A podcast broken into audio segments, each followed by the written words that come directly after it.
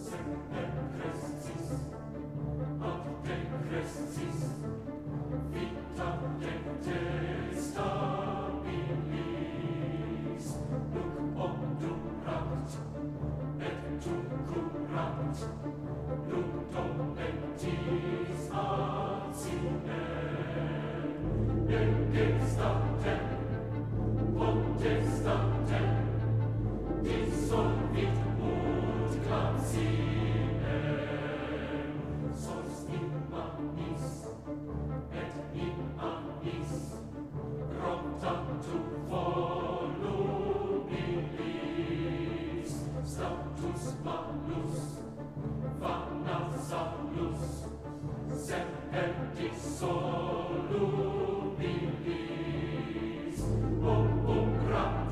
Ici Radio Courtoisie, la radio libre du pays réel et de la francophonie. Vous écoutez le libre journal de Michel de Rostolan, assisté de Ségolène, diffusé en direct lundi 9 octobre 2017 de midi à 13h30 et réalisé par Franck.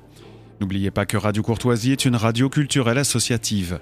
Afin de sauvegarder une indépendance absolue, Radio Courtoisie refuse toute ressource publicitaire. Radio Courtoisie ne vit que grâce à ses auditeurs. Aidez-nous à demeurer libre, adhérez à notre association. Pour cette année, la cotisation minimum est de 40 euros. Envoyez votre chèque à Radio Courtoisie, 61 boulevard Murat, 75 016 Paris ou réglez avec votre carte bancaire sur radiocourtoisie.fr. Vous pouvez intervenir au cours de cette émission par téléphone au 01 46 51 00 85 par télécopieur au 01 46 51 21 82 ou par courrier électronique en nous écrivant à courtoisie@radiocourtoisie.fr.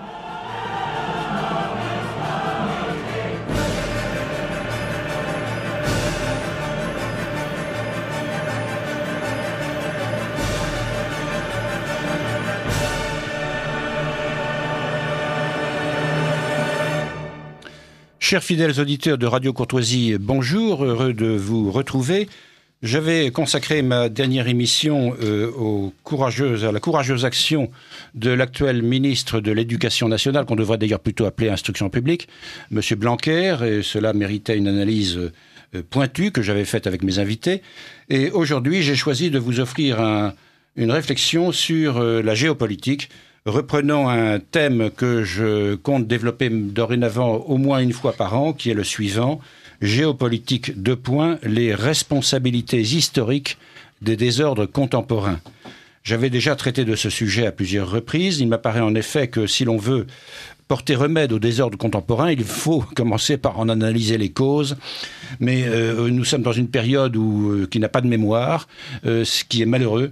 Et nous allons essayer à Radio Courtoisie de réintroduire de la mémoire, donc le thème géopolitique, les responsabilités historiques des désordres contemporains. Ce peut être des responsabilités récentes, ce peut être également des responsabilités très anciennes. Mes invités sont, alors à mes côtés d'abord, euh, comme à l'accoutumée, euh, euh, Ségolène qui m'assiste, et bien évidemment mon invité permanent. Mon invité permanent, vous le connaissez, il s'appelle Jean de La Fontaine. C'est par lui que je commence chacune de mes émissions. Mes invités pour traiter de ce sujet de géopolitique sont respectivement dans l'ordre alphabétique le colonel Alain Corvez, expert en géopolitique, membre de la Société française de géopolitique, monsieur Thierry Gobet, essayiste, économiste, auteur d'un récent ouvrage euh, traitant de géopolitique précisément, récent ouvrage qui s'intitule Allemagne, les véritables enjeux, paru aux éditions Éric Bonnier. Et puis enfin, euh, mon ami, mon excellent ami, mon excellent complice, je dirais, le professeur Bruno Gollnisch, député français au Parlement européen, ancien membre de la commission des affaires étrangères de l'Assemblée nationale, commission d'ailleurs à laquelle j'ai eu également l'honneur d'appartenir. Donc voici, euh, voici donc campé euh, le, plateau de Radio Courtoisie. Euh, je vais vous donner évidemment lecture d'une fable de La Fontaine et j'ai choisi une fable assez peu connue qui s'intitule Le lion. Il s'agit de la fable 1 du livre 11e. Je vous en donne lecture. Sultan Léopard autrefois eut ce, dit-on, par mainte aubaine, force bœufs dans ses prés, force cerfs dans ses bois. Force mouton parmi la plaine, il naquit un lion dans la forêt prochaine. Après les compliments, euh, et d'une et d'autre part, comme entre grands il se pratique, le sultan fit venir son vizir le renard, vieux routier et bon politique. Tu crains ce, euh, lui dit-il, lionceau, mon voisin. Son père est mort, que peut-il faire? Plein plutôt le pauvre orphelin, il a chez lui plus d'une affaire, et devra beaucoup au dessein s'il garde ce qu'il a sans tenter de conquête. Le renard dit, branlant la tête, Tels orphelins, euh, Seigneur, ne me font point pitié. Il faut de celui-ci conserver l'amitié ou s'efforcer de le détruire avant que la griffe et la dent lui soient crues et qu'il soit en état de nous nuire.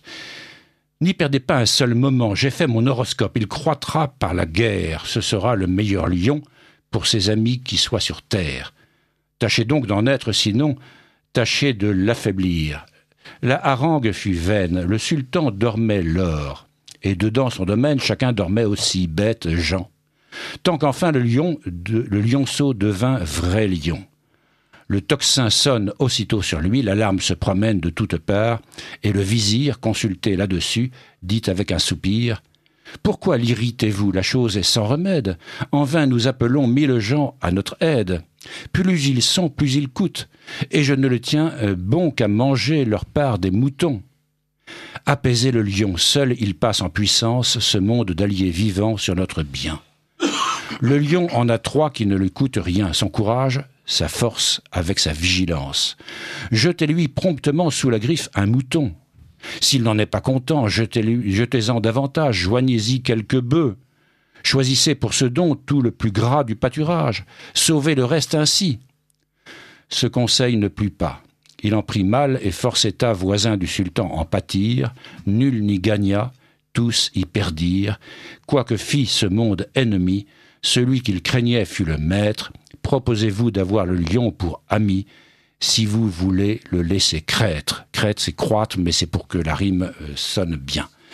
Voilà, mes chers amis euh, auditeurs, une fable assez peu connue, Le Lion, livre onzième, fable 1.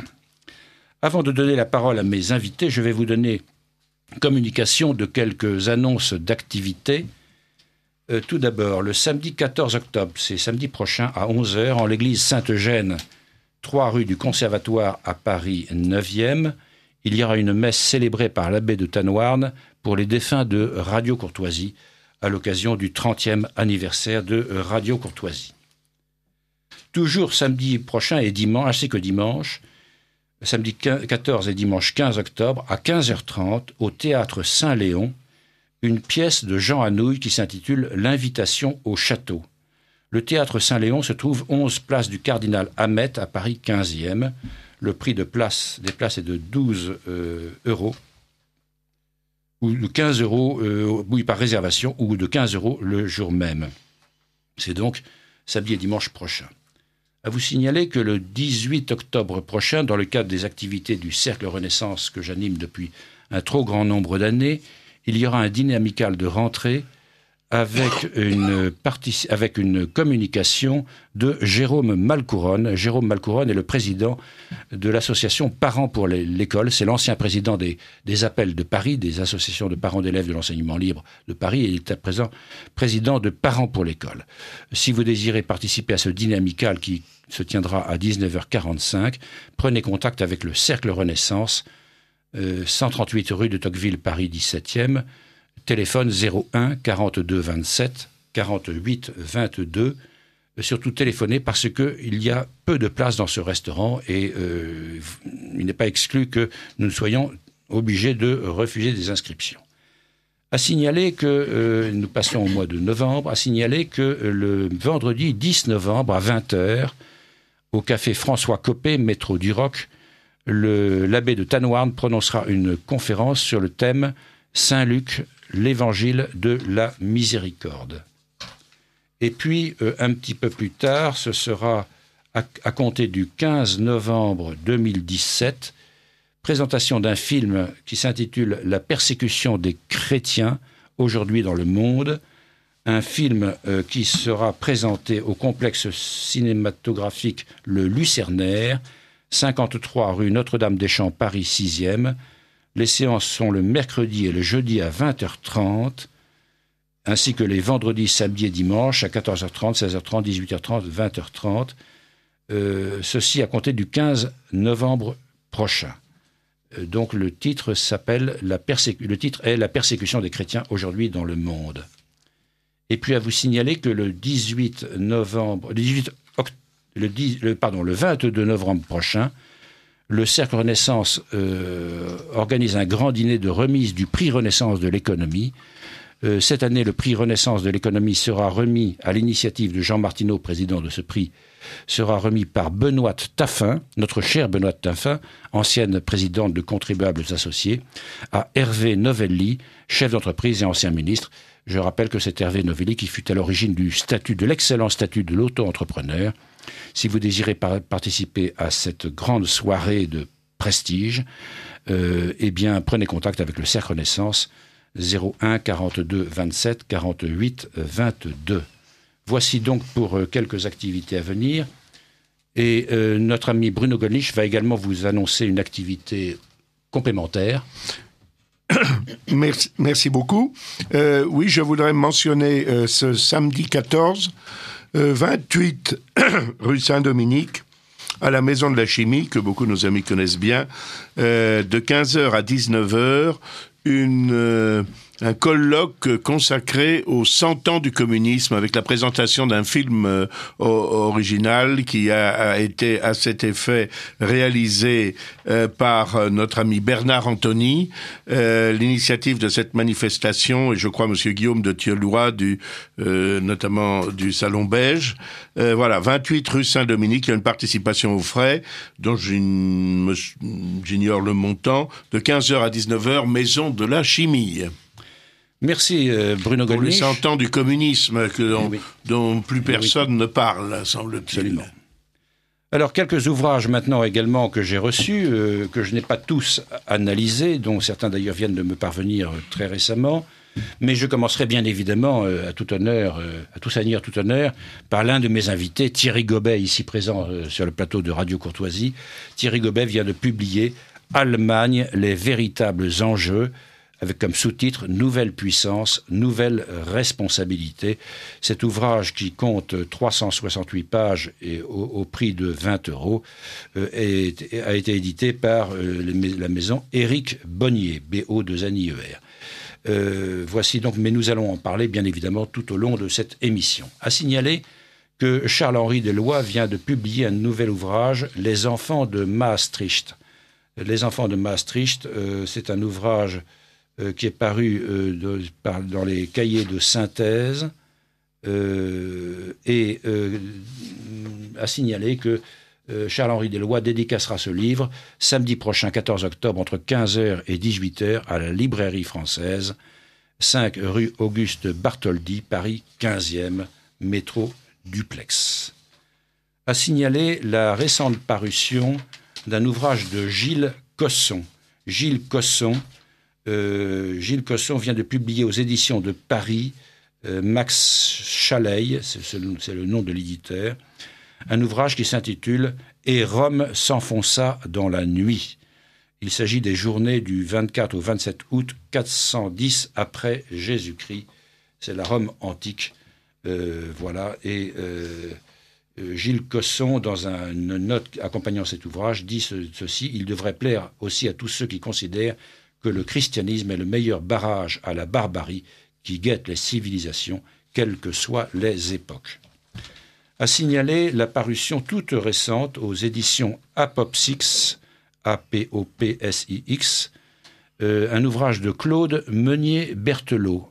Claude Meunier-Berthelot, Meunier, M-E-U-N-I-E-R, trait d'union B-E-R-T-H-E-L-O-T, École La Haute Trahison, un ouvrage qui a été préfacé euh, par Yvan Blot. Cet ouvrage euh, compte 164 pages. Et puis un merveilleux ouvrage qui, d'ailleurs a suscité une excellente critique d'Éric Zemmour récemment dans le Figaro. Un remarquable ouvrage que vous ne pouvez pas ne pas euh, découvrir. L'ouvrage de le dernier Jean-Louis Harwell. Jean-Louis Harwell nous a habitués à des ouvrages d'excellente qualité. Jean-Louis Harwell, professeur émérite à la Sorbonne. Euh, vient de publier Droite-gauche, ce n'est pas fini. Cet ouvrage est paru aux éditions Desclés de Brouwer. C'est un ouvrage qui coûte 18,90 euros et qui compte, euh, qui compte 178 pages. Droite-gauche, ce n'est pas fini. il, combat l'illusion d'un mélange, d'un syncrétisme droite-gauche, euh, très à la mode, comme vous le savez, aujourd'hui. Et puis, de Anne Yellen, ça, ça nous rapproche de la géopolitique et des Balkans, euh, Balkans d'ailleurs que le Cercle Renaissance découvrira l'année prochaine dans ces régions les plus, les, plus, les plus reculées que sont le Kosovo ou l'Albanie, eh bien Anne Yellen vient de publier Contes et récits de Yougoslavie.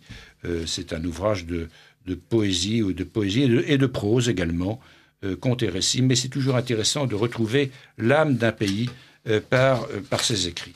Voici donc ce que je voulais vous annoncer en ce début d'émission, réservant le reste de cette émission à la libre expression de mes invités sur le thème géopolitique, les responsabilités historiques des désordres contemporains. Et je m'adresse tout de suite au colonel Alain Corvez, Évidemment, ce, sujet est un sujet particulièrement vaste, à la fois dans l'espace et dans le temps. Je ne sais pas comment vous souhaiterez l'aborder, euh, mais il y a beaucoup à dire. Et euh, au moins, est-ce que déjà vous mm, reconnaissez que pour euh, tenter d'apporter des remèdes, des solutions aux désordres contemporains, il serait quand même pour le moins prudent d'analyser les responsabilités historiques originelles Bien, ben, merci de votre invitation. Tout d'abord, j'espère que ma voix va pas être trop dérangée. Je remercie le colonel Corvès qui a une grippe carabinée et qui néanmoins a tenu à venir euh, nous apporter ses, connaissances. je ne sais pas si c'est une grippe, bronchite ou autre chose encore, mais peu importe. Euh, en, préambule, je, pense qu'il serait utile euh, sur les ondes de radio Courtoisie de préciser que en province, on peut écouter Radio Courtoisie je sais que dans l'île de France, c'est facile en se branchant sur la fréquence qui va bien, en la rappelant d'ailleurs.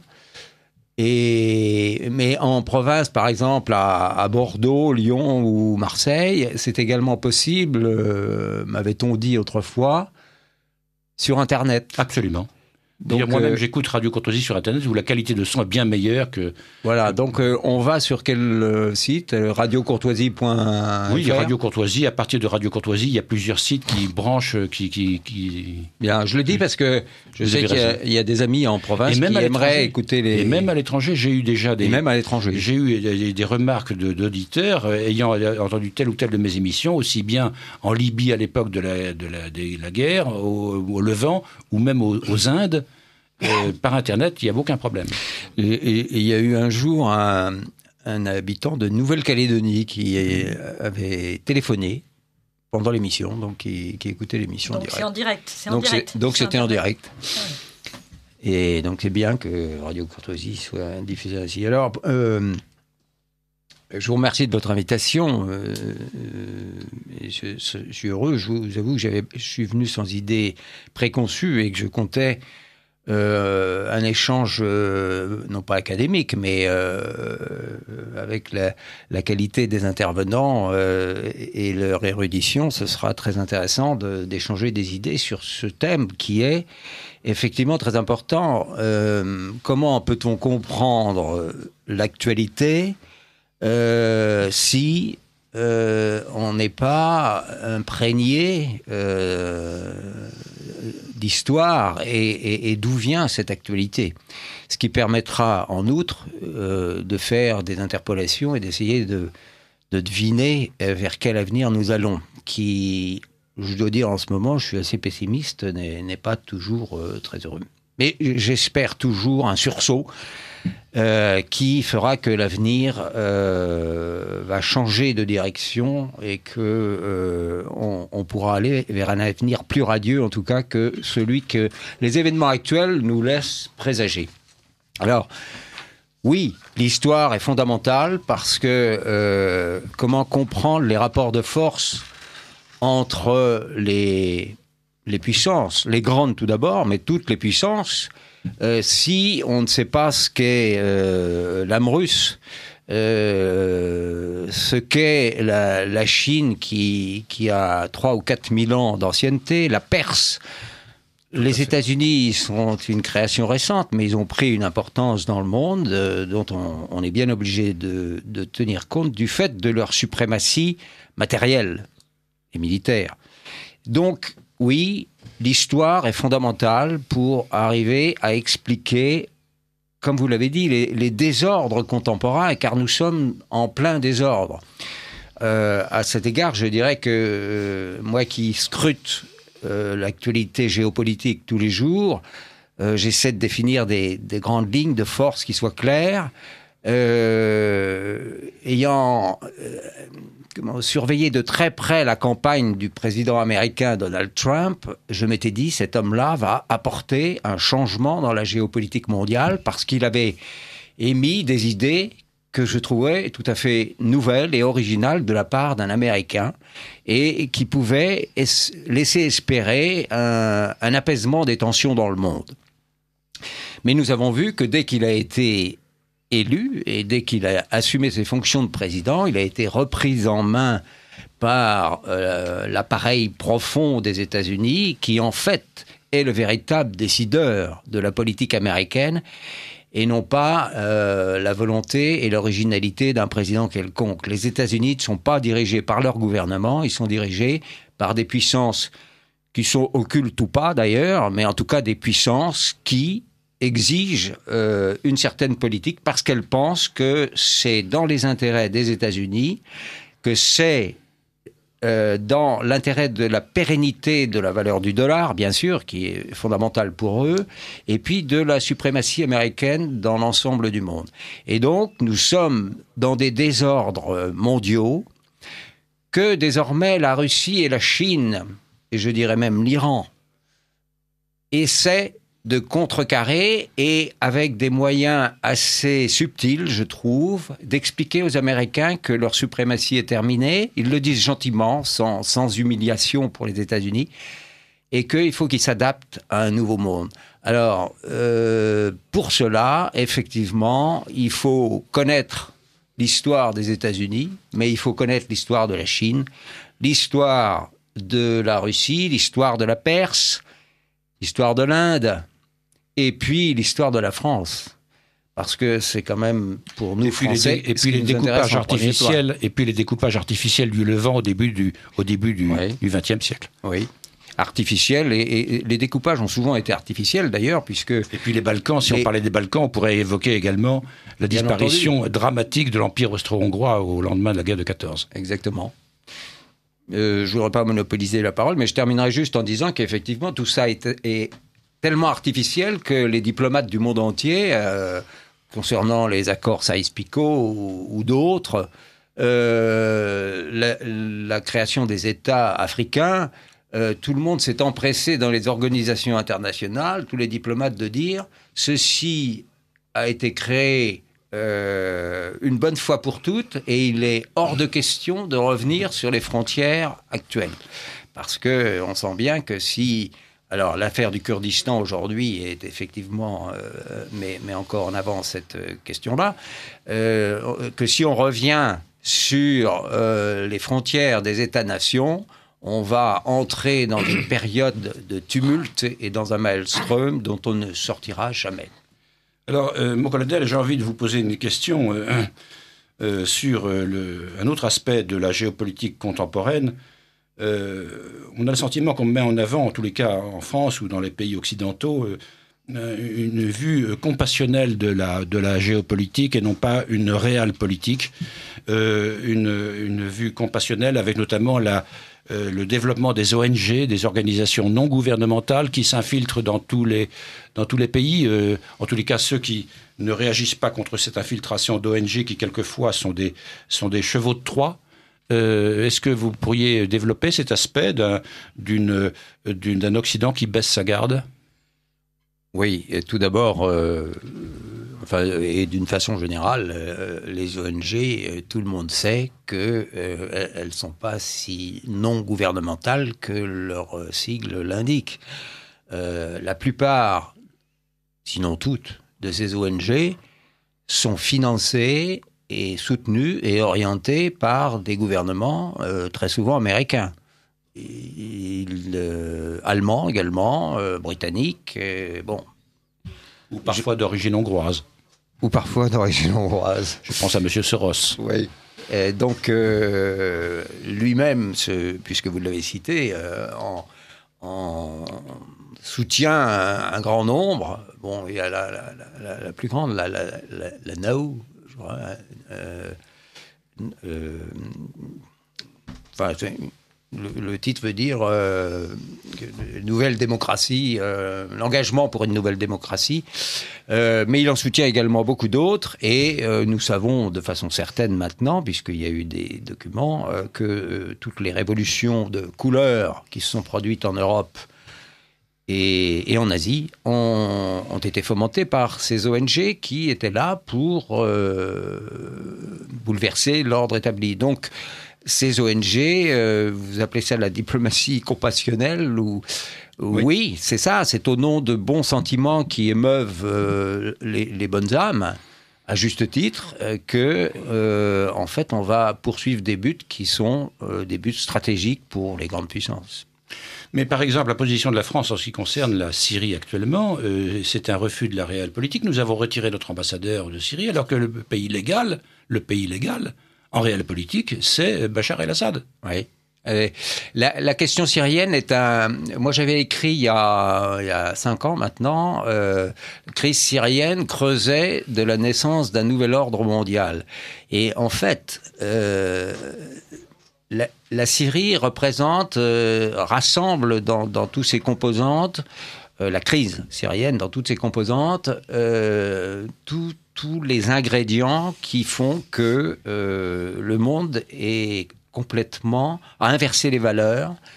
Et euh, nous avons, par exemple, en Syrie, pour ne citer qu'un quelques ingrédients, nous avons la présence de troupes américaines sur le sol syrien sans aucune autorisation de l'ONU, ni de quiconque, euh, et qui sont en train d'essayer de perturber la victoire des troupes de Bachar el-Assad, soutenues très fortement par l'Iran et la Russie, comme tout le monde le sait. Et le Hezbollah.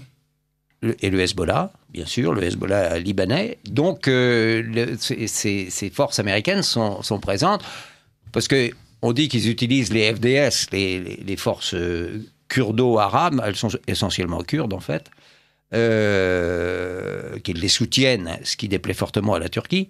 Euh, mais il y a également maintenant plusieurs milliers de soldats américains sur le sol syrien. C'est quand même incroyable. Personne n'élève la voix à l'ONU ou ailleurs pour dire mais qu'est-ce que font vos soldats sur le sol américain? Donc on, est dans une période où, comme je le disais, les valeurs ont été soit écartés, soit carrément inversés.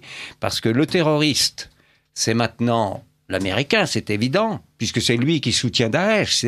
Les, les, opérations militaires sur le terrain ces derniers temps ont nettement prouvé, et les Russes se sont chargés de diffuser les, documents qui permettent de prouver que Daesh agit en collusion complète avec les forces spéciales américaines sur le sol syrien. Donc il y a une inversion des valeurs et, on, M. Trump est allé dans, un peu de temps après sa prise de fonction euh, au, Moyen-Orient et en Arabie saoudite, il a dénoncé le terrorisme et il a euh, comment attaqué, considéré que les terroristes étaient ceux justement qui qui se défendent en première ligne contre le terrorisme. Donc vous voyez, il y a une inversion des valeurs qui est due à tout un tas de, raisons philosophiques euh, et civilisationnelles sur lesquelles ce serait trop long de s'étendre maintenant, mais il y a une inversion des valeurs. Alors, si, j'évoquais, et nous allons euh, passer à Thierry Gobet, si j'évoquais simplement le fait, euh, cet abandon de la réelle politique, c'est que on a abandonné en fait en matière de politique étrangère les règles du jeu, et que dès lors que les règles du jeu n'existent plus, on rentre dans une zone d'extrême danger, puisque selon les modes selon les compassions mises en avant euh, adroitement, habilement par des tireurs de ficelles, eh bien, euh, il va y avoir tel ou tel, euh, tel ou tel incident, tel ou tel désordre dans le monde. Alors Thierry Gobet, vous venez de publier un ouvrage qui concerne l'Allemagne, l'Allemagne, les véritables enjeux. Alors, je pense que vous allez peut-être évoquer l'actualité brûlante de l'Allemagne, et ses relations peut-être avec la France, ou bien peut-être souhaitez-vous euh, développer euh, davantage ou vous étendre davantage sur d'autres euh, pays ou d'autres continents. Thierry Gobet, votre sentiment d'abord sur ce que vient de dire le, colonel Corvez? Alors bonjour, merci de m'avoir invité. justement, je voulais donner, dire un mot à la suite de ce qu'a dit le, colonel, il faut revenir déjà à La Fontaine. Vous parlez du droit. Vous parlez du droit en affaires internationales. Le droit, c'est la puissance.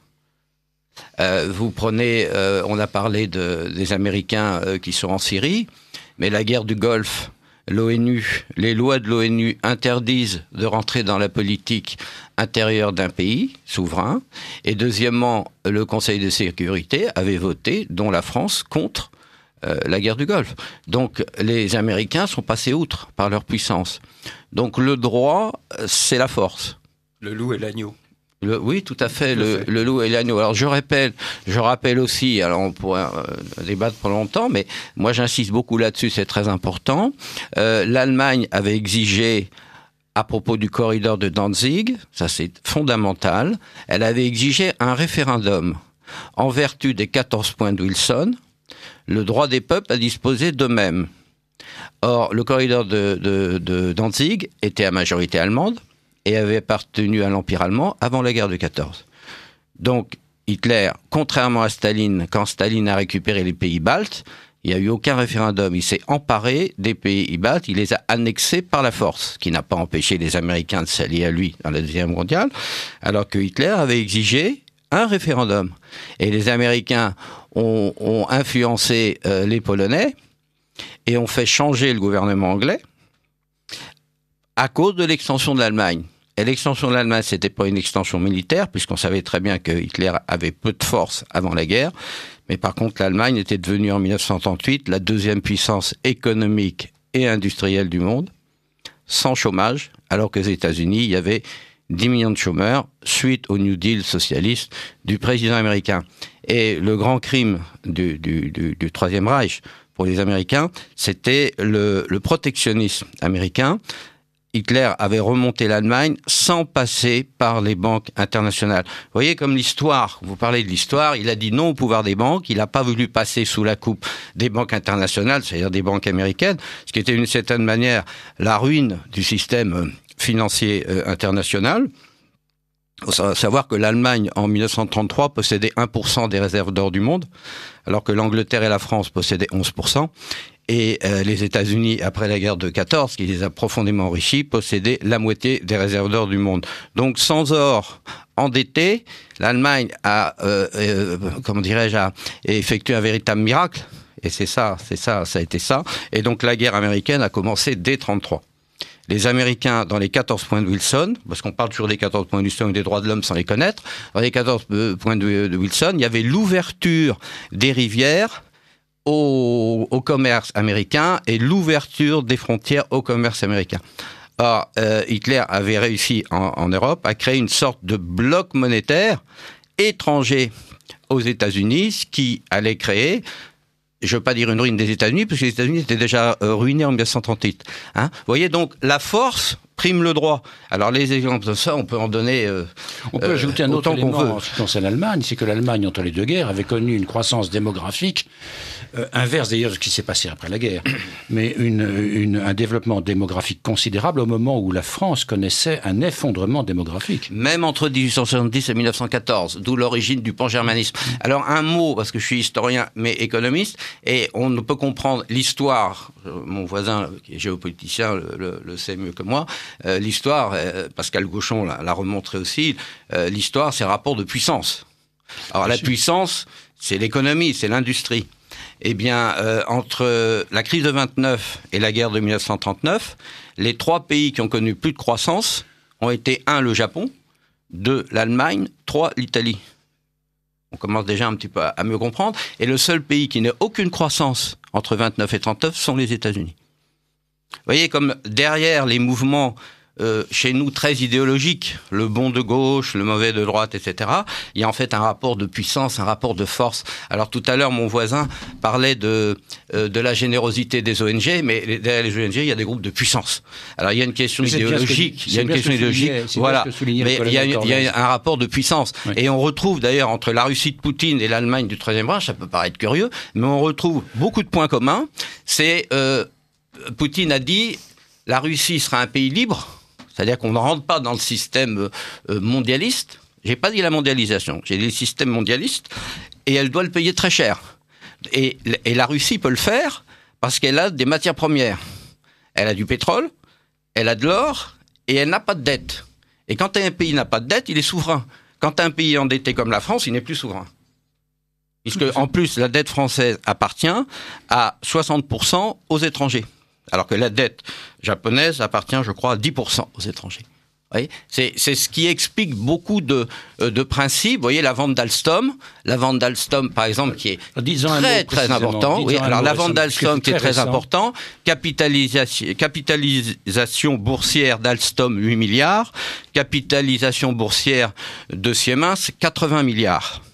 Siemens est conseillé par la banque Rothschild. Ça, c'est très important, c'est officiel. Hein, je, l'ai lu dans la presse. Donc, vous voyez, il y a derrière. Tout à l'heure, vous disiez aux États-Unis, c'est très intéressant. Euh, ce que vous disiez, vous disiez, c'est pas, c'est pas le pouvoir qui gouverne.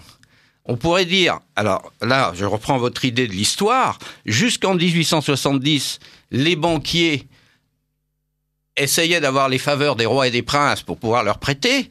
Après 1870, l'avènement des républiques ou des monarchies parlementaires, ce sont les rois et les princes qui veulent avoir les faveurs des banques. Vous voyez, c'est cette ce, modification euh, du monde. Alors cette puissance de la banque, on l'avait connue avant, puisqu'il faut savoir que les rois d'Angleterre au Moyen Âge empruntaient à Florence. Oui. Florence, 100 000 habitants, les rois d'Angleterre empruntaient à Florence. Et euh, les Lombards. Oui, oui, voilà, voilà. voilà. Donc, les, pourquoi la France est, est faible? C'est ce que c'est ce que Margaret Thatcher, euh, Margaret Thatcher euh, appelait euh, les, les, les puissances, si vous voulez, les, les valeurs sous-jacentes du pouvoir, de la puissance. Les, les, forces sous-jacentes, c'est-à-dire un pays peut parler, on a des hommes qui, qui, qui ont de la voix, mais s'il n'y a pas de puissance derrière, ça ne sert à rien. Et la souveraineté, c'est déjà une autonomie financière. L'Allemagne dérange, elle a toujours dérangé d'ailleurs. En 1913, l'Allemagne devient la deuxième puissance économique industrielle du monde, avant, avant la guerre. En 1938, l'Allemagne, vous voyez, tous ces facteurs économiques et financiers sont pas assez pris en considération chez nous. Et vous l'avez dit tout à l'heure, mon colonel, vous avez dit les États-Unis ne sont plus l'hyperpuissance. Quand on a une dette de 108%, on peut pas être une hyperpuissance avec un déficit commercial qu'elle n'a jamais connu dans son histoire on, peut dire choses. Tout à fait, tout à fait, tout à fait intéressant, effectivement, et ça méritait effectivement d'être d'être souligné. Je voudrais juste redire un mot. surtout le, fait du basculement euh, entre les entre les dirigeants officiels euh, à une certaine époque et, les pouvoirs financiers, euh, l'inversion qui s'est produite. Et c'est pour ça qu'ils n'aiment pas les hommes forts. Hmm. Alors on dit Poutine est un dictateur, c'est pas un dictateur, il a, il a été élu, il a le pouvoir derrière lui. Excusez-moi si je parle d'Hitler, mais l'Allemagne, Hitler a été élu. Hmm. Euh, après 1936, euh, il a fait un plébiscite. Il passait son temps à faire des discours, à faire des plébiscites. la Tchécoslovaquie, le, même l'Autriche a, voté pour. La SAR a plus de 90% de rattachement. Bon, mais ça ne convenait pas aux puissances. Euh, alors que Staline n'a jamais été élu et on faisait un très bon business avec les Américains. D'ailleurs, ce sont les banques américaines qui ont installé les bolcheviks à la place du tsar. Le tsar était nationaliste, il défendait ses matières premières, il défendait son pays. Donc on change, on change, les règles, on change les règles du jeu. Alors juste un dernier mot euh, à propos de la décolonisation. Le lien entre l'histoire, le passé et l'actualité. La décolonisation, c'est les années 50-60, comme chacun sait. Bon, traité de l'Atlantique 1941, les Américains ont imposé pour aider entre guillemets les puissances européennes en guerre contre l'Allemagne, ont imposé la disparition des empires coloniaux dans les 20 ans. Donc vous voyez, ça s'est passé avant. Juin 40, l'Algérie a été perdue en juin 40. Juin 40, la France est reléguée à une puissance secondaire. Donc la guerre d'Algérie, elle était perdue en juin 40. D'ailleurs, elle a été gagnée militairement, comme vous le savez, mais perdue diplomatiquement, politiquement, financièrement. Dans les 14 points de Wilson, donc là on est en 1918, il y a l'amorce des décolonisations à venir. Vous voyez, donc il faut connaître l'histoire d'abord, parce qu'il n'y a pas de génération spontanée, il y a toujours les graines qui sont semées avant. On dit que la révolution, la grande révolution en Europe, c'est pas la révolution française, c'est la Renaissance, parce que les idées viennent toujours euh, avant les faits. Oui, alors écoutez, euh, chers amis auditeurs, vous écoutez Radio Courtoisie et le thème de cette émission c'est, est le suivant, géopolitique, deux points, les responsabilités historiques des désordres contemporains. Alors j'évoquais à l'instant, avant Thierry Gobert, avec le colonel Corvez, cet aspect compassionnel qui, s'est introduit euh, subrepticement dans les relations internationales, euh, ça me fait penser un petit peu à cette mode, parce qu'il y a toujours un effet de mode euh, relayé par des médias tout-puissants, cet effet de mode sur ce qu'on a appelé les printemps arabes en disant, en mettant en avant, mais ce sont des dictateurs, etc de la part de personnes qui ignorent tout à fait le monde musulman, avec le, principe du Reis, le principe du chef, et d'un chef qui arrive à, être au-dessus des, rivalités tribales.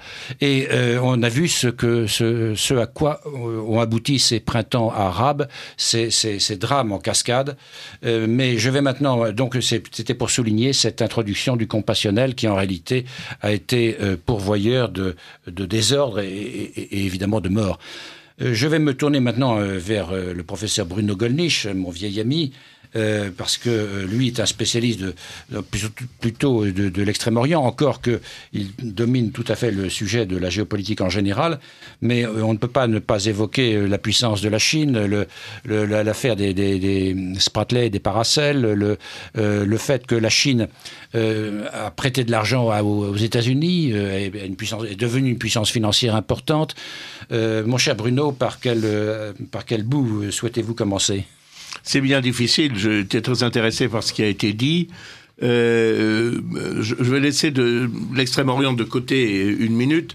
Euh, je, crois, euh, Monsieur Monsieur Gourbet a dit quelque chose d'important relativement à la relation entre la force et le droit. C'est vrai que le, la force prime malheureusement dans la scène internationale où il y a un droit euh, qui est, mais où il n'y a point euh, de législateur, si ce n'est les États eux-mêmes et le fameux principe pacta sunt servanda. Les traités doivent être respectés par ceux qui les ont faits, mais avec euh, très peu de force coercitive précisément pour imposer le respect de cette règle, contrairement au droit interne. Néanmoins, je, je, pense que le, droit existe, le, le, droit international existe, même si il arrive qu'il soit violé, et hélas qu'il soit violé avec, avec succès. Euh, peut-on dire d'ailleurs avec succès? Avec un succès provisoire, mais qui se retourne bien souvent contre ceux qui l'ont méconnu. Je pense à l'exemple qu'a cité euh, M. Gobet, à savoir la deuxième guerre du Golfe et euh, le fait que les États-Unis aient, attaqué euh, l'Irak euh, sans qu'une résolution du Conseil de sécurité des Nations Unies l'ait permis, a fortiori d'ailleurs une résolution de l'Assemblée générale, bien sûr, et euh, en réalité, nous voyons bien qu'ils sont toujours enlisés euh, en Irak et que la destruction de l'État irakien, et on peut dire l'assassinat euh, par personne interposée de Saddam Hussein, les anglo-saxons ayant toujours la, la, détestable habitude de, de, de, de, de pendre les vaincus des guerres qu'ils ont livrées, n'est-ce pas, ou de les faire pendre. Euh, eh bien, on voit bien que ça, ça, ça introduit un désordre euh, dont le Moyen-Orient n'est pas sorti. Et ça a des répercussions en Extrême-Orient. Euh, par, par, exemple, un cas qui euh, me touche plus particulièrement, puisque je suis membre de la délégation euh, chargée des relations avec le Japon, mais aussi suppléant de celle qui s'occupe des relations avec la Corée. Et, et évidemment, que ce soit d'ailleurs chez les Japonais, chez, la, chez, les Coréens. D'ailleurs, en ce moment, au Parlement européen se réunissent conjointement les délégations chargées respectivement des relations avec la Corée, avec le Japon et avec la Chine. Et, et conjointement parce que bien évidemment, euh, les problèmes sont liés. Euh, il n'est pas certain que les missiles balistiques de M. Kim Jong-un euh, puissent atteindre en cas de conflit les rives de des États-Unis d'Amérique, mais en tout cas, elles peuvent certainement vitrifier Séoul d'abord, mais demain, après-demain, Osaka ou Tokyo, Kyoto, que sais-je encore. Il y a une grande inquiétude. Et ce que je dis aux parlementaires, et aux diplomates euh, euh, avec lesquels, euh, enfin japonais ou coréens avec lesquels je suis en relation, c'est que Peut-être que ceci n'est pas si irrationnel que l'on veut bien le dire. Oh, je ne suis pas un défenseur du tout du régime nord-coréen, bien évidemment. Mais je crois que Kim Jong-un euh, et ceux qui l'entourent ont médité les exemples dont je parlais à l'instant, ont médité euh, l'affaire irakienne, ont médité l'affaire libyenne, dans laquelle, dans un cas comme dans l'autre, la communauté internationale, ou plus exactement ceux qui s'arrogeaient le droit de parler en son nom, c'est-à-dire, pour faire simple, les Occidentaux, et particulièrement, mais pas exclusivement les États-Unis d'Amérique. Nous y avons, nous Français, surtout dans l'affaire libyenne, une grande part de responsabilité avec euh, l'intervention décidée par Nicolas Sarkozy sur la recommandation de M. Bernard-Henri Lévy. Qu'avons-nous fait? Nous avons demandé à ces États de renoncer à leurs fameuses armes de destruction massive, si tant est qu'ils en aient vraiment eu. Euh, en tout cas, de renoncer à leur programme d'armement, etc., aussi bien à l'égard de l'Irak qu'à l'égard de la Libye. Tout ceci a été imposé par diverses résolutions, par des pressions, par un blocus s'agissant de l'Irak, un blocus économique impitoyable dont il est résulté des euh, centaines de milliers de morts par malnutrition ou faute de soins. Et quand on a été sûr, en quelque sorte, euh, que ces armes de destruction massive n'existaient plus, on a attaqué ces pays et on a assassiné leurs dirigeants. Je disais, on a assassiné Saddam Hussein, on peut dire aussi et, là, notre responsabilité de, Français est engagée, nous avons assassiné Kadhafi. Encore une fois, euh, c'était dans un cas comme dans l'autre des dictateurs, mais euh, euh, ne peut-on pas dire que la situation actuelle, le chaos qui en résulte aujourd'hui, est bien pire que la situation précédente. Autrement dit, on a eu tort de violer le droit international. C'est certain. Et euh, euh, euh, Monsieur Monsieur Gobet parlait tout à l'heure de, l'Allemagne entre deux guerres, qui c'est vrai a retourné à son profit la théorie énoncé à l'issue de la Première Guerre mondiale par le président américain Wilson, les fameux 14 points dont parlait M. Gobet, et notamment le principe des nationalités. Et l'Allemagne s'est dit, ben, le principe des nationalités, droit des peuples à disposer d'eux-mêmes, demandez donc aux Rhénans, demandez donc aux Sarrois, demandez donc aux Autrichiens, demandez donc aux Sudètes, demandez donc à Danzig s'ils ne veulent pas euh, euh, s'unir à nous. Et, c'est vrai que euh, l'Angleterre et la France, notamment, ont été euh, désarmés devant, devant ces revendications. Là où quand même, et c'est ça le problème de ces, de ces dictatures ou de ces régimes totalitaires, c'est quand on va trop loin. Euh, et, là où euh, Hitler s'est bien gardé de faire un référendum, c'est quand il a annexé la Bohème-Moravie, c'est-à-dire le pays, le pays tchèque. Et, et c'est à partir de ce moment-là que je crois que les choses ont basculé, certes. Il y a eu, c'est vrai sans doute, et la réflexion de M. Gobet est très intéressante sur les, sur les enjeux économiques et sur le fait que l'autarcie allemande gênait d'une certaine façon euh, le, le, le, commerce, euh, le commerce américain, mais euh, il y a aussi le fait que à partir de l'annexion de la Bohème-Moravie, les choses changent. C'est Chamberlain, euh, qui euh, jusqu'ici a conclu les accords de Munich et qui estime que euh, on ne peut pas aller plus loin, on ne peut pas faire confiance aux, dirigeants, aux dirigeants allemands et que l'on va inéluctablement vers la guerre et c'est à partir de ce moment-là que les choses basculent en faveur de Winston Churchill et que le monde est entraîné dans la guerre. Enfin, en un mot commençant, je crois le, le droit international est bien faible dans ses moyens d'exécution, mais je pense qu'il faut toujours mieux, euh, malgré tout, le respecter. Et, si on si on l'enfreint, si on le viole, euh, les succès qu'on en tire sont généralement euh, provisoires. Non, je crois que l'intérêt de cette émission, c'est de souligner justement ce viol des règles internationales et le fait qu'on a abandonné la, la réelle politique pour une pour cette espèce de, de manipulation sous couvert compassionnel euh, manipulation opérée par euh, des puissances euh, économiques ou financières. Thierry Gobet Oui, je voudrais dire deux mots très rapidement. L'Angleterre opposée au Reich avec, à partir de Churchill et Chamberlain sous la pression des États-Unis. Les Anglais, on a tous les textes aujourd'hui, c'est toute la différence entre l'histoire officielle écrite après et l'histoire réelle. Les Anglais étaient pour la puissance de l'Allemagne, pour une raison, c'est que le grand ennemi, c'était l'URSS. On le sait, et on en a une preuve, c'est le pacte naval anglo-allemand du 10 juin 1935.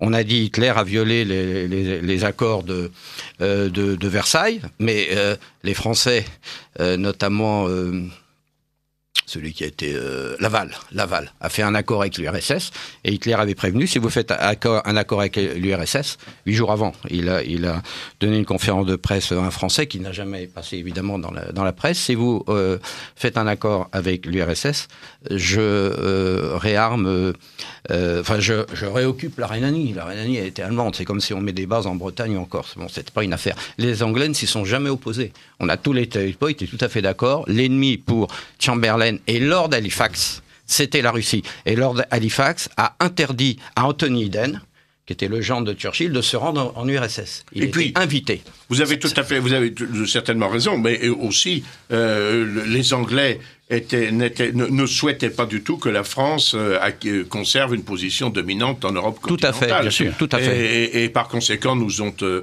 nous ont empêchés de, de, récupérer, par exemple, les dommages de guerre. Tout à fait, tout à fait. Et ont joué constamment contre la France après le traité de Versailles. Et le dernier mot sur la Bohème-Moravie, Hitler a effectivement fait une erreur. Il aurait dû, euh, c'était dans les accords de Munich, il aurait dû en référer aux Anglais aux Italiens et aux Français. Il ne l'a pas fait. Mais c'est la Bohème-Moravie qui a demandé protection à l'Allemagne. Ça, c'est dans les textes. Face euh, la Bohème-Moravie était désarmée, n'était plus rien, et face à la Pologne, la Hongrie, je ne sais plus, la Pologne, la Hongrie, en tout cas l'URSS, la Bohème-Moravie a demandé protection à Hitler.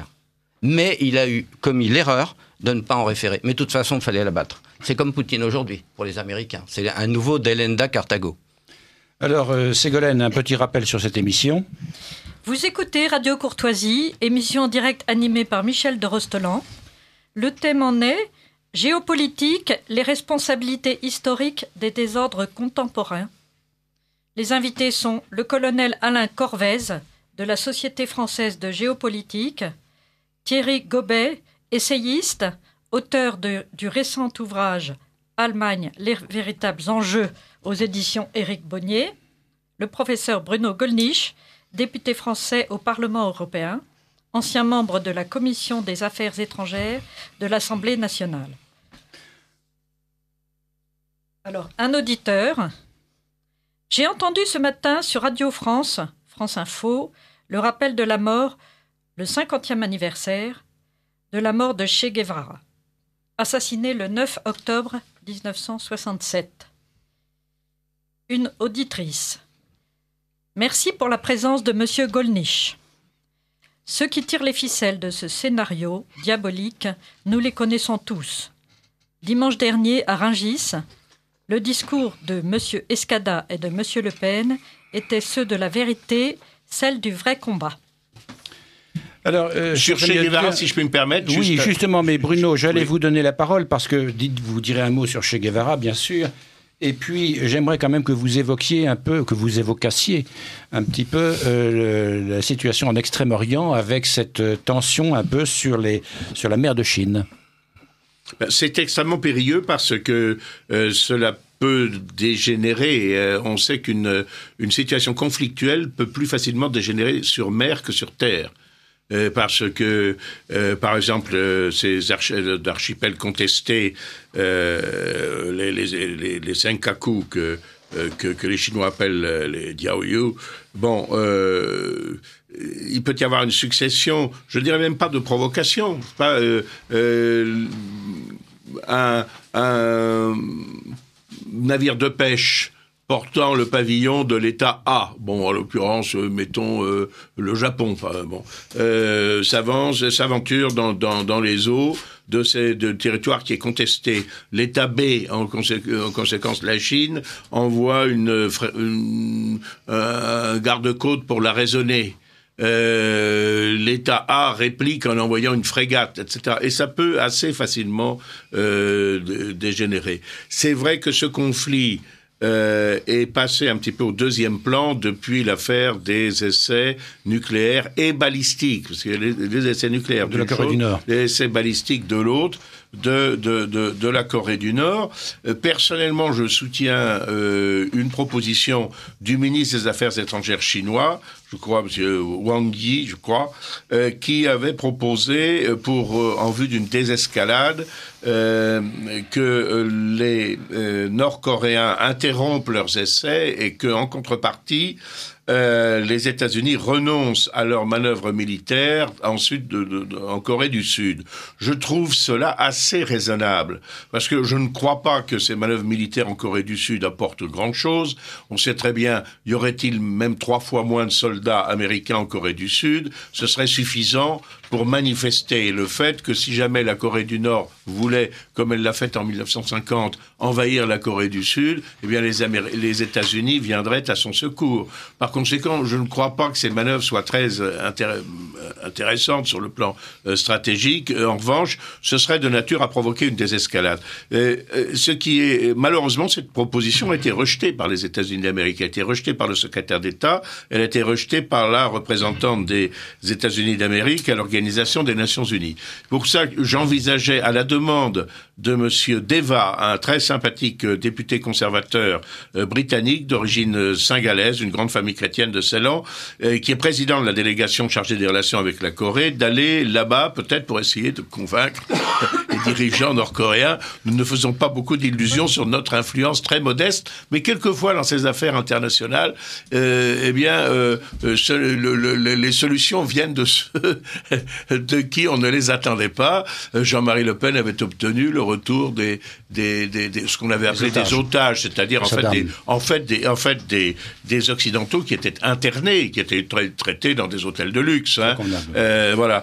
Euh, cette, cette, cette, situation me fait penser quand même euh, à la. C'est pour ça qu'elle est, qu'elle est dangereuse à ce qui a précédé la Première Guerre mondiale, sur lesquels M. Corvez et, et, et, Gobet sont certainement beaucoup, beaucoup plus compétents que moi. Mais il se trouve que j'ai hérité de mon arrière-grand-père, qui a été ministre des Affaires étrangères sous la Troisième République, mon Flourens, de la, de, la, de la correspondance diplomatique de juillet 14 c'est absolument stupéfiant parce que personne ne veut faire la guerre, personne ne veut y aller, et, tout le monde pense, bon, c'est très triste que cet archiduc héritier autrichien a, ait été assassiné, mais enfin, il y a beaucoup d'archiducs en Autriche, bon, euh, c'est Charles qui prendra sa place, c'est pas, c'est pas absolument dramatique, c'est pas le premier assassinat euh, que, que, que, que l'on voit, et on ne va quand même pas se faire la guerre pour ça.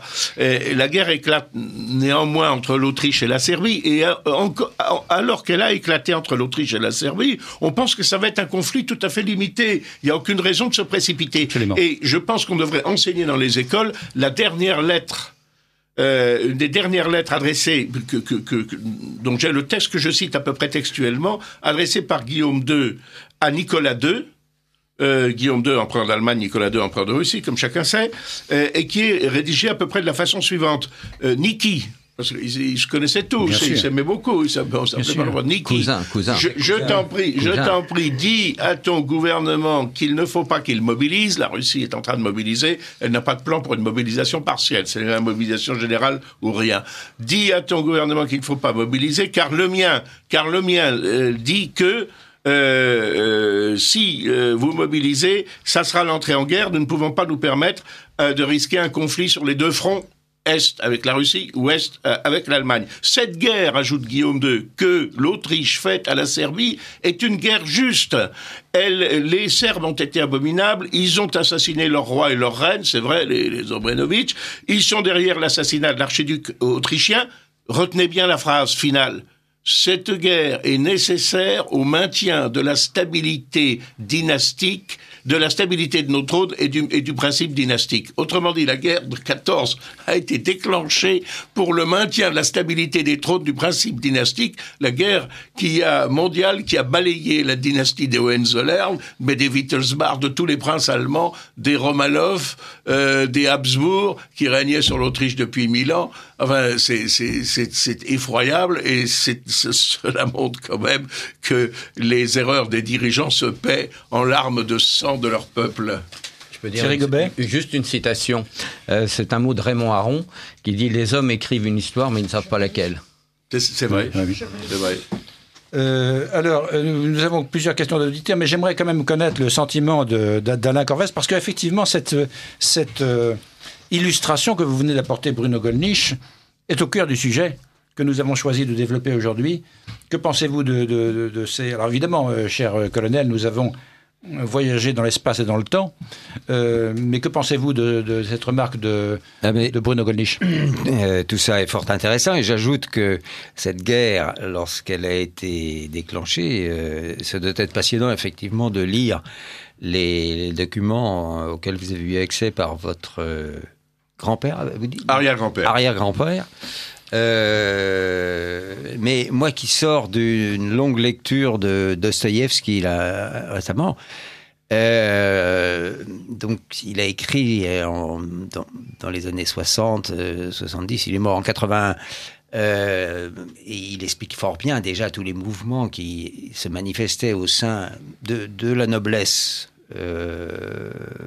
russe, mais également dans, dans dans d'autres, euh, dans, la bourgeoisie russe en particulier, qui était très attirée par les lumières qui venaient de l'Est de l'Europe et, qui commençait à, mettre en, en, jeu le, principe monarchique. Euh, pas tous, hein, la plupart voulaient conserver la monarchie, mais euh, ils disaient mais il faut, une, autre monarchie qui soit libérale, ouverte. Bon, et une des raisons de la guerre aussi, euh, enfin, une des conséquences de cette guerre, bon, je pense que Nicolas II et son gouvernement euh, avaient des buts de guerre qui étaient très intéressants, parce que s'ils avaient réussi, la Russie assayait son emprise sur l'Europe jusque...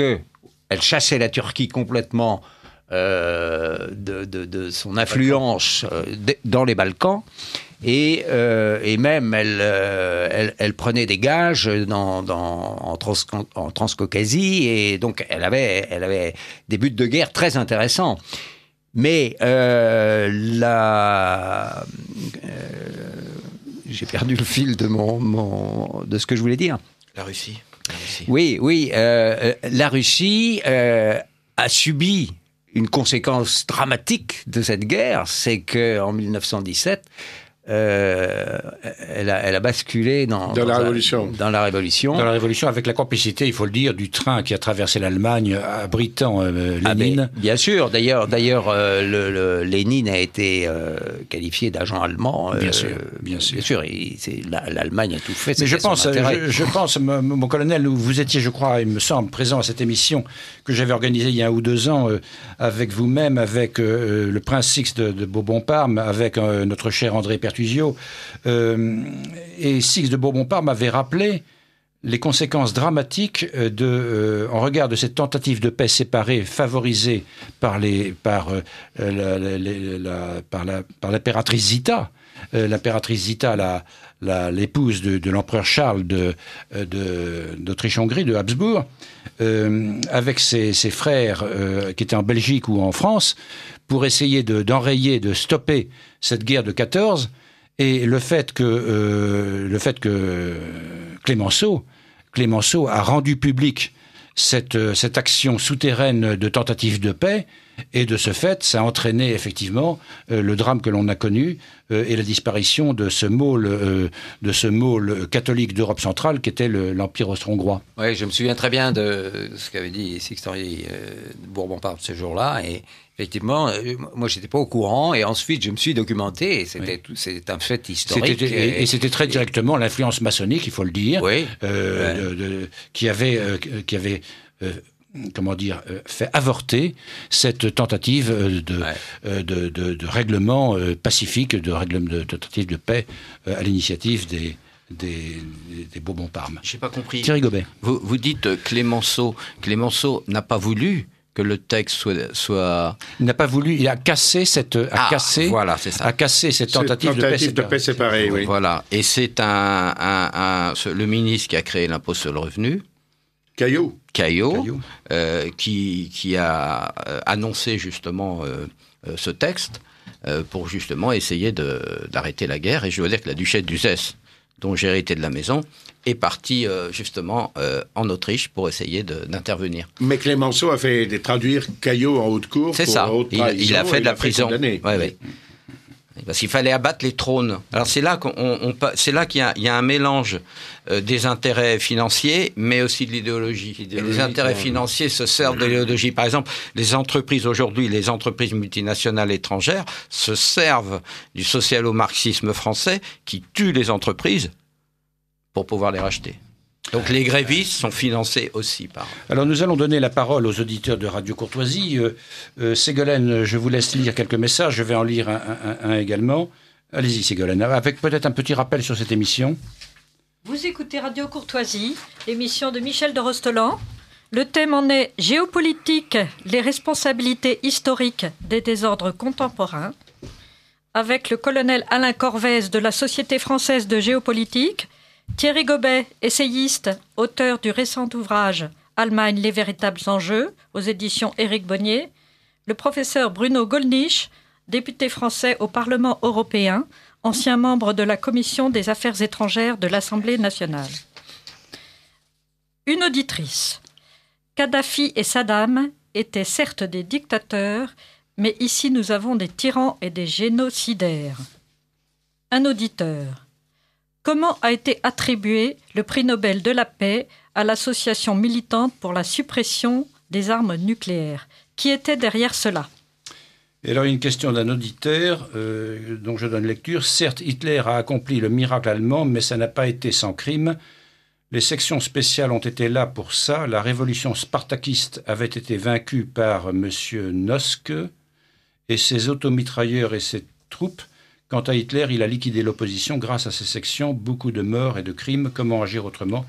Puisque les amis de Staline voulaient prendre le pouvoir, les grandes banques américaines et anglaises ont donné beaucoup de chèques à l'Allemagne.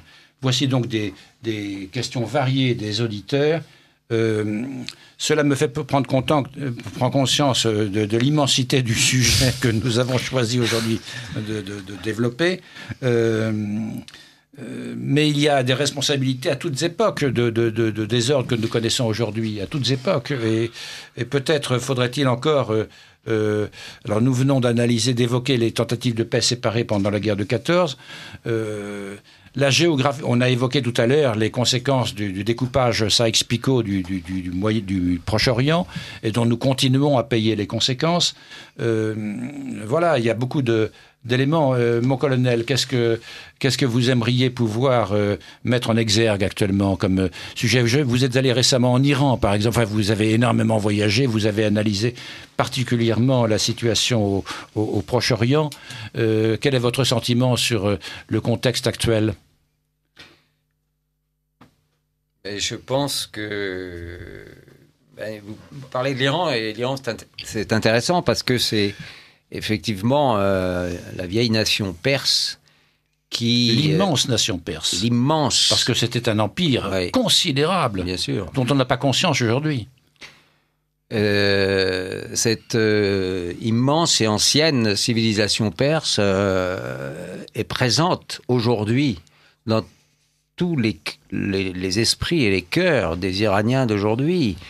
Et euh, on a un peu tort en, France de considérer que c'est la République des mollahs.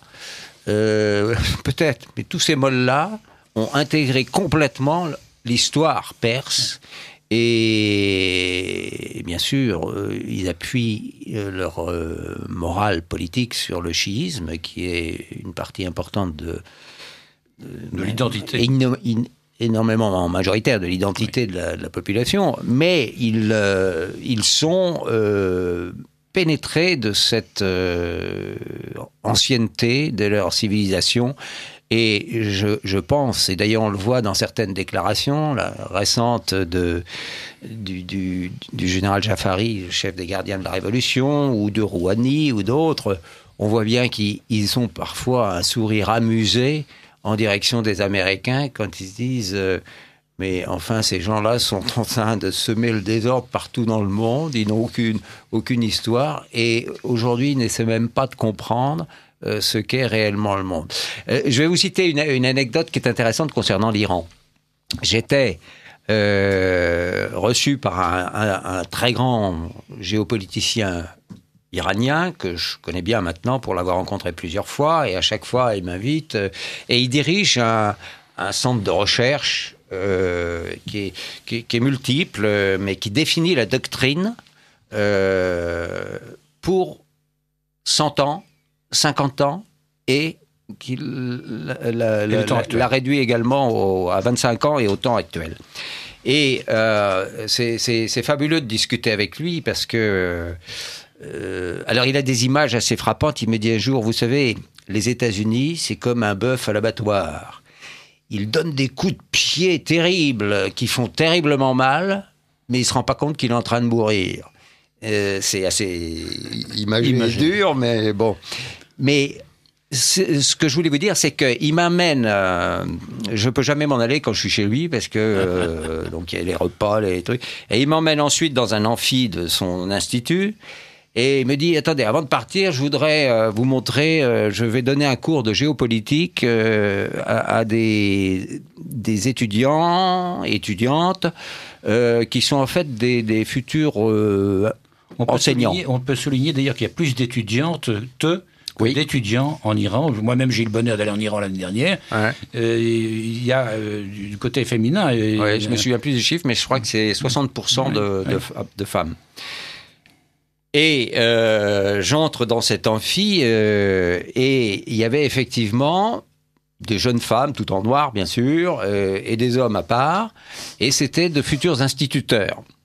Et euh, auparavant, il m'avait dit, je vais leur donner un cours de géopolitique afin que euh, dans leur enseignement, euh, ils en tiennent compte. J'ai dit, mais enfin, la géopolitique, et s'ils sont des instituteurs aux enfants du primaire, et qu'est-ce qu'ils vont leur dire? Il dit, mais il est important qu'ils aient le sens de hmm. ce qu'est la nation dès le plus jeune âge à l'école.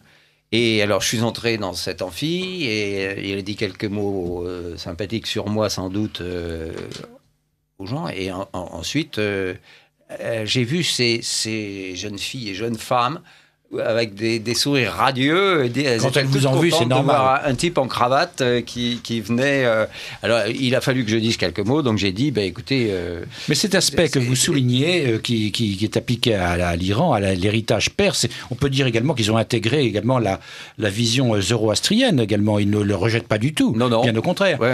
on pourrait dire la même chose sur l'empire du milieu, sur la Chine, qui, qui, qui, a une, un, un, âge, une, comment dire, une notion du temps qui est tout à fait euh, différente de la notion, je dirais, euh, anglo-saxonne, américaine.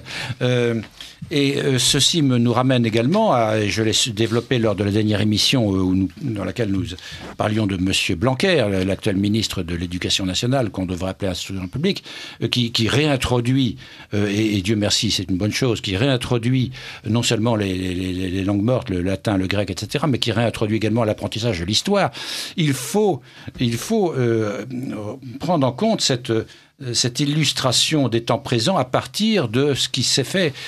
Les peuples sans, sans, sans, qui ne connaissent pas leurs origines ne, ne, peuvent pas construire l'avenir. Je peux ajouter, euh, ça va intéresser tout particulièrement euh, le professeur Golnisch qui est à ma gauche là, parce que... Euh, qui est à votre gauche. Qui est à ma gauche, oui. Euh, parce que euh, j'ai des relations avec euh, l'ambassade de Chine et, des relations qui sont devenues amicales avec certains diplomates. Et l'un d'eux me disait au jour, un, soir, à court d'un dîner, deux choses que je vais vous dire parce que je les ai trouvées très bonnes.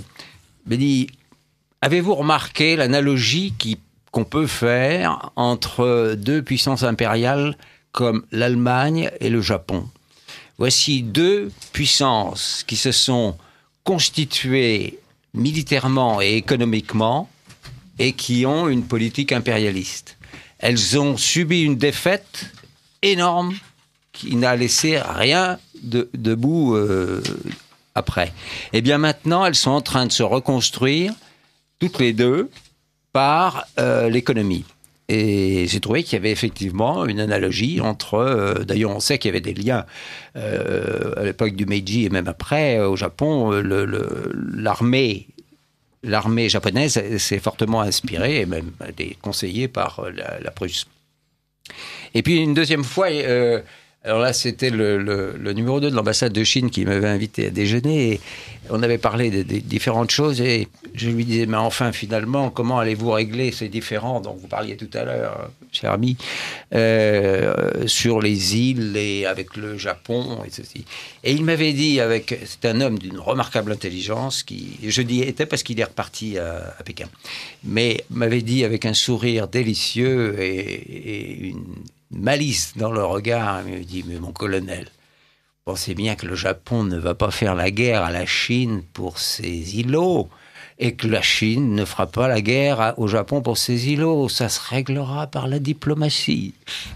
C'est ce qui s'est également produit pour les îles contestées entre la Russie et le Japon. Ben pour le moment, c'est gelé. Moi, j'avais proposé au Parlement japonais. Alors, ça m'avait intéressé, ça intéressé euh, mes, interlocuteurs. J'avais proposé que ces îles, effectivement disputées entre le Japon et le nord, les îles Kuril, enfin que les, que les, que les, que les Japonais appellent les territoires du, du Nord, c'est-à-dire euh, les territoires de Torofu, Shikotan et les Rabomai, euh, soit euh, j'avais proposé que ça euh, que l'on fasse comme pour l'Andorre j'avais dit, vous savez, nous, euh, voilà, l'Andorre a été disputé entre les comtes de Foix et l'évêque d'Urgel, euh, euh, voilà, autrefois. Mais maintenant, finalement, ce contentieux de, de, de, part et d'autre des Pyrénées est résolu parce que il y a deux coprinces. et, mais il y a aussi, on peut citer aussi l'ex-condominium des Nouvelles Hébrides. Enfin, il y a plusieurs. On peut toujours. Les juristes, les juristes, c'est pour ça. Les Nouvelles Hébrides ont été lâchées par le Absolument, gouvernement, Chirac. Pour leur malheur d'ailleurs, parce que maintenant le tout ça, se, se porte pas très bien. Mais euh, voilà, on peut toujours essayer de trouver des formules avec l'inventivité des juristes. Les juristes ne sont pas seulement passéistes, ils sont quelquefois très modernes. Alors, je vais donner la parole à Thierry Gobet dans un instant, mais je vais d'abord, nous allons d'abord écouter les, auditeurs, et je crois que la première question est quelque peu erronée, mais euh, laissons, laissons s'exprimer les auditeurs. Un auditeur, à l'attention de Monsieur Corvez. L'Iran n'est plus gouverné par les Perses, mais par une poignée d'Arabes venus d'Irak. C'est totalement fou. Il y a 60% d'étudiants en Iran. D'étudiantes D'étudiantes en Iran. Pays qui a toujours respecté la femme, ce sont les Indo-Européens. Et ce message était d'une auditrice. Une auditrice, donc ça c'est plutôt pour Monsieur Gobet. Je suis allemande. Je tiens à vous remercier sincèrement pour les vérités révélées par vous ne pourrait-on pas dire que les pays jaloux de la réussite de toujours, renouvelés par le courage et le goût du travail, ne provoquent-ils pas les guerres? Je promets de prier pour vous tous. Merci. Alors, et j'ajoute euh, une dernière euh, intervention d'un auditeur. Merci pour cette émission passionnante. Le latin n'est pas une langue morte. L'étrusque et le hittite le sont. Alors Thierry Gobet. Oui, alors euh, merci, merci à cette dame. Il faut rendre justice à l'Allemagne. Et rendre à César ce qui est à César. Euh, voilà, voilà. Euh, on peut pas faire une Europe si on, on a des torts. Chacun a des torts. Personne, personne n'est parfait. Donc à partir du moment où on veut s'allier et on doit le faire, c'est une nécessité. il faut une entente. quand le président allemand est venu en France rendre visite au président Hollande, il l'emmenait au Radour-sur-Glane. C'était la pire chose qu'il pouvait faire. À ce moment-là, quand le président français va aller en Allemagne, il faut l'emmener dans le Palatinat où Louis XIV a rasé des villes. Oui, oui, non, mais c'est pas une façon. C'était des Alsaciens. Oui, oui, non, non, mais c'est effrayant. Alors, Juste un mot. Euh, le colonel a dit que le Japon, on lui avait dit que le Japon et l'Allemagne vaincus sont devenus les plus grandes puissances du monde après l'Italie. C'est vrai par l'économie, mais ils ne sont pas appuyés sur l'économie, ils sont appuyés sur la rigueur. Ça, c'est très important. La force de l'Allemagne, la force du Japon, c'est la rigueur. Euh, c'est euh, la rigueur, l'entente et ce qu'on appelle le patriotisme. Ça, c'est ça, c'est fondamental. La France, c'est le pays de la Révolution. Elle n'en sort pas. On est en guerre civile perpétuelle, perpétuellement. Or, les Allemands s'entendent. Un exemple, les syndicats les syndicats allemands sont du même côté que les, que les patrons. Voilà, ça c'est très important. Quand il y a des problèmes, on les règle ensemble. Bien sûr. Alors, mon colonel, je vous voyais, euh, et c'est également mon sentiment, euh, euh considéré comme euh, faux cette, cette remarque d'un auditeur. Oui, oui, l'Iran n'est plus gouverné par les Perses, mais par une poignée d'Arabes venus d'Irak. C'est totalement faux, sur le plan ethnologique, sur le plan. Je crois que cet auditeur à, tout, à doit confondre avec le fait qu'en Irak, il y a une poussée chiite très très importante, majoritaire actuelle, et qu'il y a également les, les lieux saints de Karbala et de Najaf, qui sont des lieux saints chiites en Irak, en terre irakienne, mais en aucune façon l'Iran ne serait gouverné par des Arabes. C'est absolument invraisemblable. Il y a, peut-être ce, paradoxe simplement, c'est que l'Iran, effectivement, qui n'est pas une nation arabe, puisque les Iraniens, effectivement, sont indo-européens, et, et, quand même, de façon euh, très largement majoritaire, chiite. Or, le chiisme, euh, c'est à l'intérieur de l'islam ceux qui sont ils ont été partisans de la succession dynastique en quelque sorte. voilà, c'est un peu paradoxal. Quoi. Les, derniers partisans, les partisans de la succession dynastique de, de Mahomet sont, euh, ne sont pas les Arabes, ce sont des Persans. Non, il faut que ce monsieur se redocumente parce que c'est très important. L'Iran n'est absolument pas arabe et c'est pas une poignée d'Irakiens euh, arabes. C'est tout à fait l'inverse. Effectivement, comme vous l'avez fort bien dit, en Irak, il y a une forte influence euh, iranienne, mais qui est une influence religieuse et donc politique. Mais euh, les Irakiens sont des Arabes.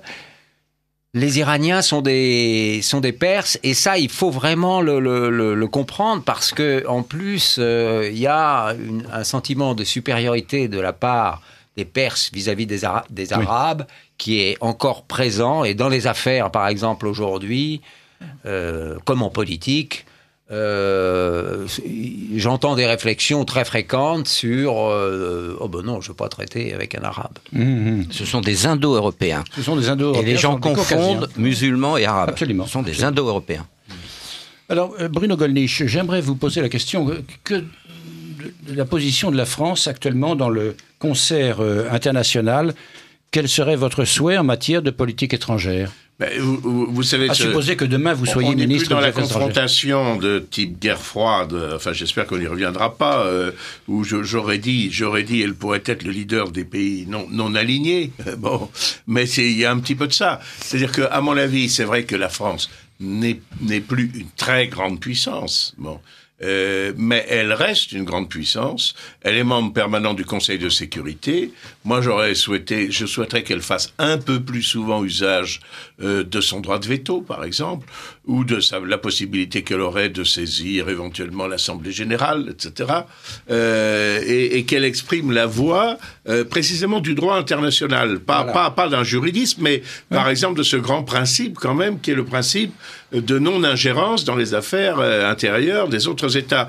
Euh, je, je, dois dire que ce principe est continuellement bafoué.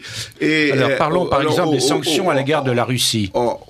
pardon? Parlons par exemple des sanctions à l'égard de la eh Russie. Bien, bien sûr, nous ne sommes pas, quelques sympathies que l'on ait pour l'Ukraine, euh, nous ne sommes pas euh, chargés de, euh, de, de, de, prendre parti dans ce contentieux relativement à des parties de l'Ukraine comme la Crimée qui avait été annexée de, de, et qui par un référendum largement a souhaité et qui est largement pro-russe ou l'est ou la région du Donbass aussi où la population est majoritairement pro-russe. Nous ne sommes pas chargés de ça. Alors que nous proposions les moyens classiques de la médiation, des bons offices, etc., que nous souhaitions pousser les principaux protagonistes à un arbitrage international, que sais-je encore. Ça, c'est tout à fait légitime, mais je ne crois pas que nous ayons à nous, à nous mêler de ces, de, de, ces affaires. Euh, on le voit bien d'ailleurs au Parlement européen, d'ailleurs, l'impuissance du, du, Conseil, de la Commission et, du, et de ce Parlement qui fait, qui, qui, ferait pitié si ça ne prêtait pas même à rire?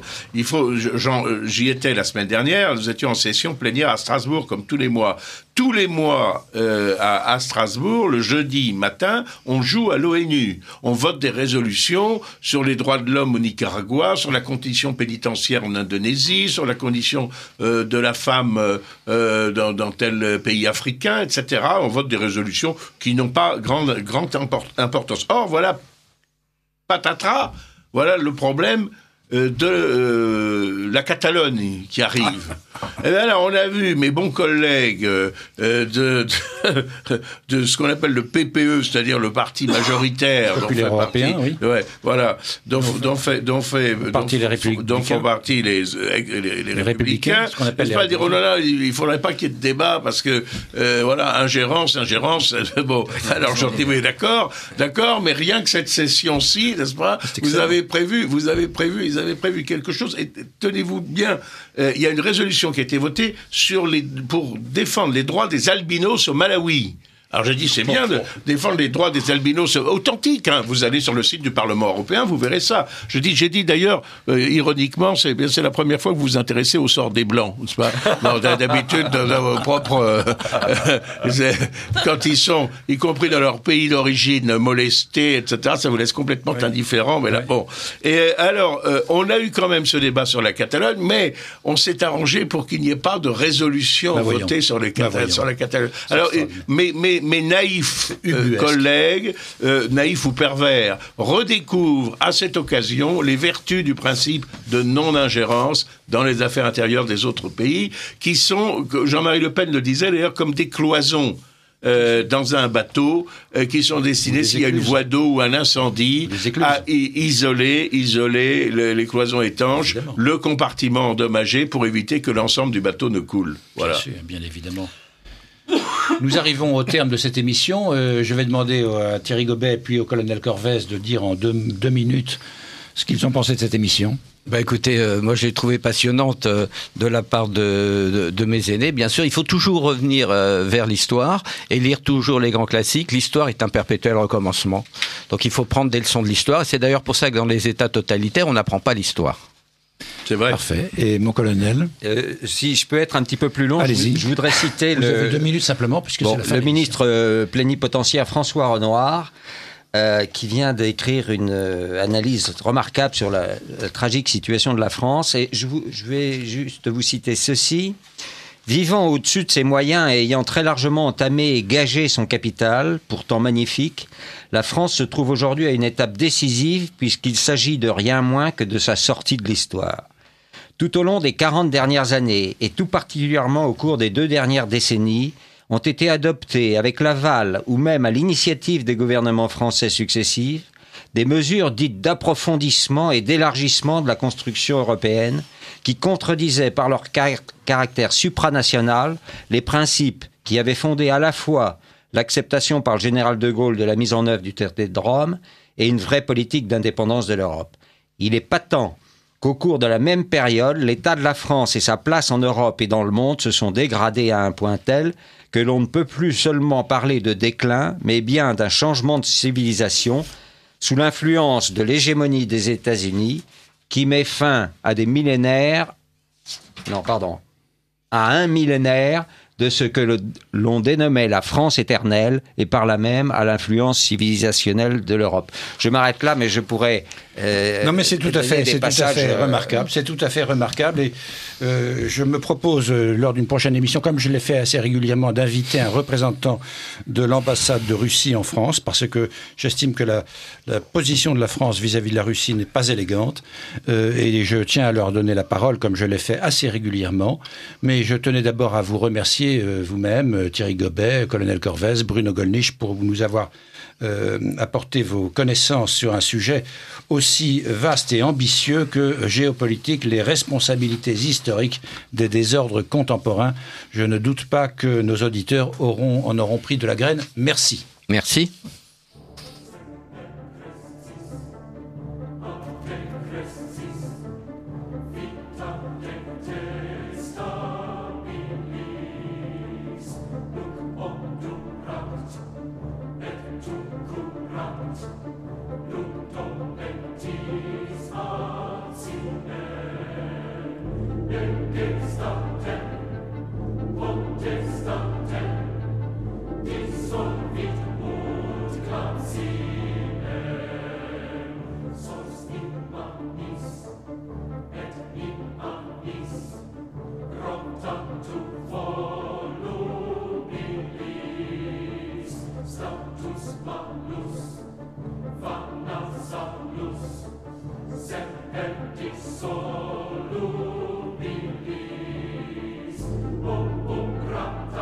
Radio Courtoisie, la radio libre du pays réel et de la francophonie. Vous venez d'entendre le libre journal de Michel de Rostolan, assisté de Ségolène, diffusé en direct lundi 9 octobre 2017 de midi à 13h30 et réalisé par Franck. N'oubliez pas que Radio Courtoisie est une radio culturelle associative. Afin de sauvegarder une indépendance absolue, Radio Courtoisie refuse toute ressource publicitaire. Radio Courtoisie ne vit que grâce à ses auditeurs. Aidez-nous à demeurer libres, adhérez à notre association. Pour cette année, La cotisation minimum est de 40 euros. Envoyez votre chèque à Radio Courtoisie, 61 boulevard Murat, 75 016 Paris, ou réglez avec votre carte bancaire sur radiocourtoisie.fr. Si vous le désirez, nous pouvons vous faire parvenir un enregistrement de ce libre journal. Commandez le CD-ROM pour le prix franc de port de 9 euros ou 6 euros seulement si vous êtes adhérent de notre association. Je vous rappelle notre adresse Radio Courtoisie, 61 boulevard Murat, 75 016 Paris.